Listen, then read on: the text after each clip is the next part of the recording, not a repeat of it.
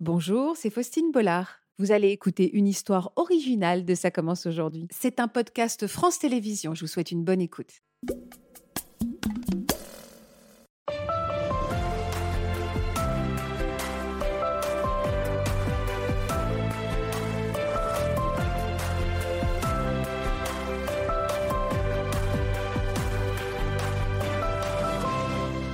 Bonjour à tous et merci de nous rejoindre sur le plateau de Ça commence aujourd'hui. C'est un sujet important qu'on va aborder aujourd'hui avec nos invités, celui du harcèlement et du cyberharcèlement. Ils ont connu les flots d'insultes, les déferlements de haine, les messages d'intimidation et de menaces par milliers, comme une vague qui détruit tout sur son passage et qui peut même pousser au suicide. Ce sont des témoignages absolument bouleversants que nous allons écouter aujourd'hui, des témoignages nécessaires aussi pour comprendre et lutter contre ce fléau qui prend de plus en plus d'ampleur. Merci à nos invités pour leur confiance. Merci à vous de nous suivre et de faire passer ces messages qu'on va diffuser aujourd'hui. Bienvenue. Christopher, qui est le fils de Sandrine, qui est avec, avec nous aujourd'hui. Je vous avais rencontré il y a quelques temps. Mmh. Euh, c'était encore très frais. Aujourd'hui, vous êtes là pour nous parler du combat de votre fils, Christopher, qui a mis fin à ses jours il y a quelques, quelques temps et quelques années. Aujourd'hui, vous, vous, cherchez à donner un sens et on va essayer de vous aider à donner un sens Merci à son départ pour faire de la prévention à côté de vous. Alors Sandrine, j'imagine à quel point le, le, décès du petit Lucas, il y a quelques semaines, a remué beaucoup de choses en vous. Et donc vous êtes venu nous parler de votre fils à vous, Christopher, qui a une histoire un peu similaire à celle de Lucas. Il a décidé donc de mettre fin à ses jours, c'était il y a six ans. Qu'est-ce qui l'a poussé à commettre ce geste, Christopher? Ben, Christopher a été victime de harcèlement et cyberharcèlement durant ses quatre années de collège. Vous ne le saviez pas? Non. Vous avez tout découvert après? Tout découvert euh, quelques semaines euh, après le décès de Christopher, oui. Comment ça va, vous?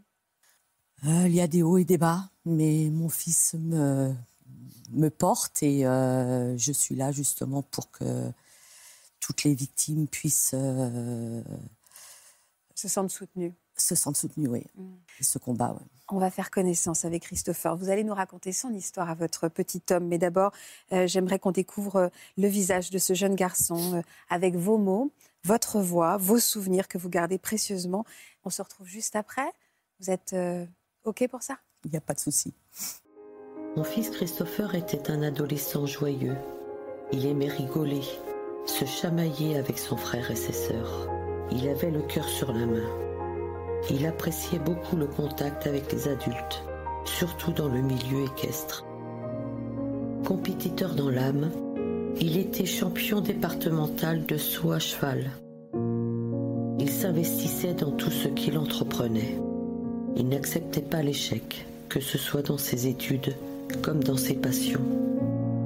À la maison, il avait son caractère et ne se laissait pas marcher sur les pieds. Pourtant, derrière ce fort tempérament se cachait un autre Christopher. Il est beau, fils. Il vous ressemble, votre fils. Oui, il est beau. Mm. À la maison, il avait quoi comme caractère, Sandrine? Un caractère très très fort. Euh, ça pouvait être explosif. Maintenant, on sait pourquoi. Mais c'est un jeune homme qui avait le cœur sous la main. Vous pouvez tout lui demander. C'est. Pensez qu'il était différent à l'école? Oui. D'après les élèves, euh, il pouvait être euh, effacé. Vous pouvez lui demander plein de choses. Ce qu'on me raconte de Christopher, c'était pas la même chose à la maison. Même si, euh, voilà, il pouvait être aussi calme. il se chamaillait avec ses frères et sœurs. il passait des super moments, mais a priori, il était beaucoup plus effacé et un peu seul.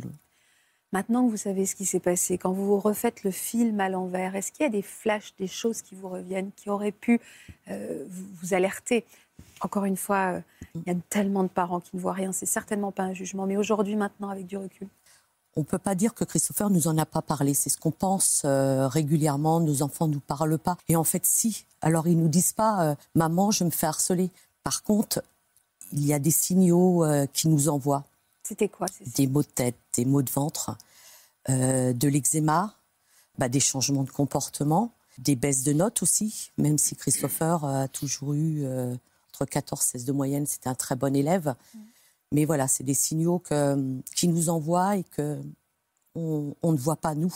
C'est important, ça, le décrochage mm. scolaire, le corps qui somatise. Voilà. ce sont vraiment des messages qu'il faut savoir. Symptômes d'anxiété. Oui, c'est ça, des symptômes d'anxiété. À quel moment vous l'avez vu changer, votre fils? Bah, Déjà, euh, cinquième, quatrième, euh, bon, il avait déjà un, un, pardon, un caractère très fort. Euh, c'est, j'ai quatre enfants, donc il y a toujours une bataille quatrième où là vraiment pouvait sortir de ses gonds et, exploser. Oui. Vous en étiez inquiété ou vous disiez que c'était que ça faisait partie de lui et de son caractère? Je pensais que ça faisait partie de Christopher, peut-être la crise d'adolescence, parce que je pensais que, enfin, on pensait que Christopher pouvait se défendre au collège avec ce caractère, voilà. Mais en fait, non. Pourquoi il a craqué en 2016 Est-ce qu'il y a eu un élément, une goutte de trop? Je pense qu'il a, il a dû voir des messages sur, sur les réseaux sociaux. Et je pense que ça a été la goutte qui a fait déborder le vase. Qu'est-ce qui s'est passé ce jour-là? Vous voulez bien me le raconter? Alors, le 17 hein, avril 2017, j'ai ma fille qui revenait du travail. Elle a découvert son frère dans le bas des escaliers. Ça a été un choc. Elle avait 20 ans. On n'a pas compris tout de suite. J'ai même cru que c'était de ma faute. Pourquoi? Parce que euh, j'avais confisqué son téléphone quelques jours avant. Et là, le gendarme me dit on se suicide pas à cause d'un téléphone. sur le coup, voilà, pour moi, c'était c'était de ma faute. Pourquoi vous aviez confisqué le téléphone? Parce que, euh, alors, euh, il y avait eu un, un excès de colère, on va dire. Et donc, euh, j'avais fini par confisquer le téléphone. Alors, je m'en veux toujours, même si je sais que c'est pas à cause de ça. Mais voilà, ça reste toujours dans le coin de ma, tête, quoi. J'imagine que quand il y a un suicide comme ça, il y a une enquête derrière. Oui. Qu'est-ce qu'elle a révélé ou à quel moment vous avez commencé à, avoir les prémices de ce, de ce monde que vous alliez découvrir, en fait? Bah, au départ, euh, voilà, nous, on était au courant de rien. Rien. Euh, le gendarme a commencé à nous en parler un peu. Et je commence à recevoir, après le décès de Christopher, des messages euh, en message privé d'élèves qui viennent me voir ou qui me demandent à me parler en disant que Christopher était à H24 tout seul, qu'il recevait, qu'on rigolait de lui en classe, que c'était un PD parce que Christopher faisait du cheval pourquoi, je ne sais pas, mais voilà, c'est qu'il était gros, qu'il était soumis, que c'était un bâtard et plein d'autres euh, insultes. Vous êtes tombée des nues? Complètement. Quand j'ai été du coup voir sur les réseaux sociaux, euh, je suis tombée sur des messages archivés que Christopher lui-même avait euh, donc archivés. Il y avait quoi dans ces messages, Sandrine? Voilà. Et c'est là que j'ai vu le déferlement de haine, parce que vraiment de haine envers mon fils. C'est. Quand vous dites un déferlement, c'est qu'il y en avait des tonnes, des messages, des centaines? Oui, il y en avait plein. Euh, un acharnement, quoi. Un acharnement, oui. Et on apprend bah, que c'était aussi en classe, que c'était dans la cour. Et on continue à en apprendre, je ne vais pas dire tous les jours, bien évidemment, mais euh, depuis six ans régulièrement. Ils savaient à l'école qu'ils subissaient ça? J'imagine que les professeurs euh, devaient en être témoins. Alors les élèves savaient puisqu'on est venu après me le dire. Et, enfin, nous, on, était loin de penser, euh, de penser à ça. Donc oui, les, les, jeunes le savaient. Certains professeurs étaient au courant aussi, mais personne ne nous a rien dit. Faut cacher, en fait. Faut cacher. C'est quand même la vie de nos enfants. On ne va pas à l'école pour, euh, pour mourir, on va pour s'instruire. Il avait posté quelque chose, lui, sur les réseaux avant de... Oui, vraiment quelques heures après, ça on nous l'a dit aussi. Euh, quelques heures avant son décès, il, euh, il a fait un post sur Snapchat avec une photo de Christopher et un doigt d'honneur en disant euh, à, tous, à tous ceux qui m'ont fait chier, ciao, vous me reverrez plus. Et beaucoup de personnes l'ont vu, ce snap. Personne n'a réagi. Personne ne nous a rien dit, non. Alors on n'aurait peut-être pas pu empêcher parce que voilà, mais je pense qu'on aurait fait attention. Et ceux qui vous viennent, qui sont venus vous voir après pour vous dire ce qui subissait, le lynchage qui subissait votre fils, ils s'excusaient ou ils venaient juste. Enfin, quelles attitudes avait-il avec vous? Bah, il voulait nous mettre au courant. Enfin, voilà. Il y en a qui se sont excusés, puisqu'effectivement, il y a des jeunes qui se sont dit, mais euh, Enfin, on aurait pu faire quelque chose. Mais voilà. Encore aujourd'hui, vous découvrez des nouveaux, des nouveaux éléments. Et ça a duré combien de temps, ce cauchemar, pour votre fils? Quatre ans, depuis sa sixième. Alors, euh, ça a commencé un petit peu en primaire, si j'ai bien compris, mais vraiment euh, au collège, oui. Vous savez, quand on rentre dans une école, souvent il y a des groupes.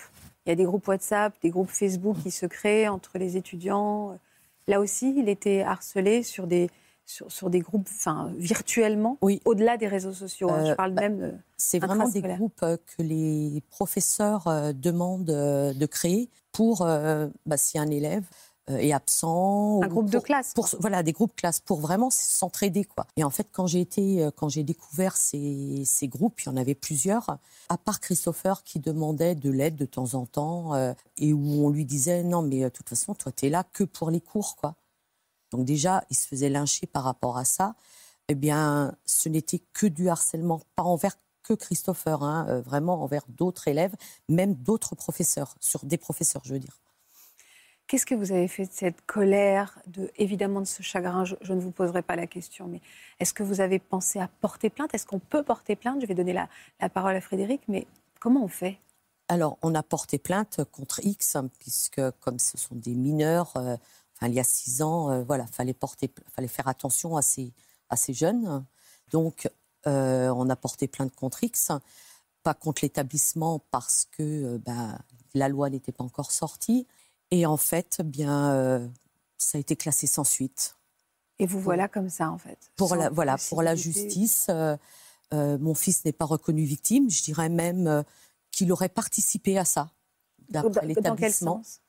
Pourquoi? On, induit ça? Oui, parce qu'en fait, euh, dans, on nous dit que dans la classe, euh, c'était, c'est, comme ça qu'il parle en fait. Et que Christopher avait certainement aussi parlé comme ça. Euh, bah, c'est normal. Voilà, c'est tout à fait normal.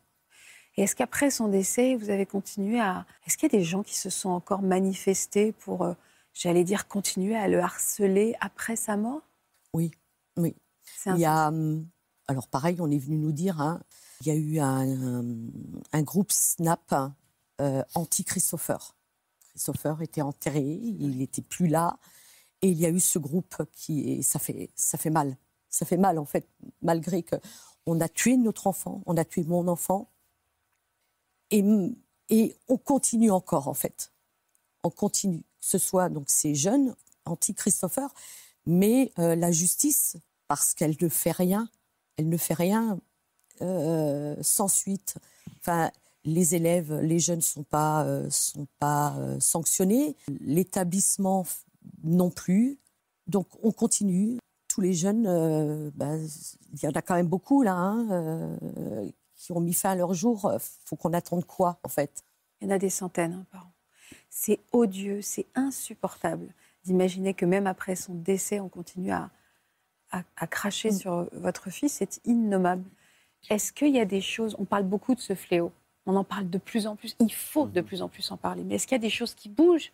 Est-ce qu'il y a des perspectives? Est-ce qu'il faut porter plainte? Est-ce que c'est vain parce que les jeunes sont trop jeunes?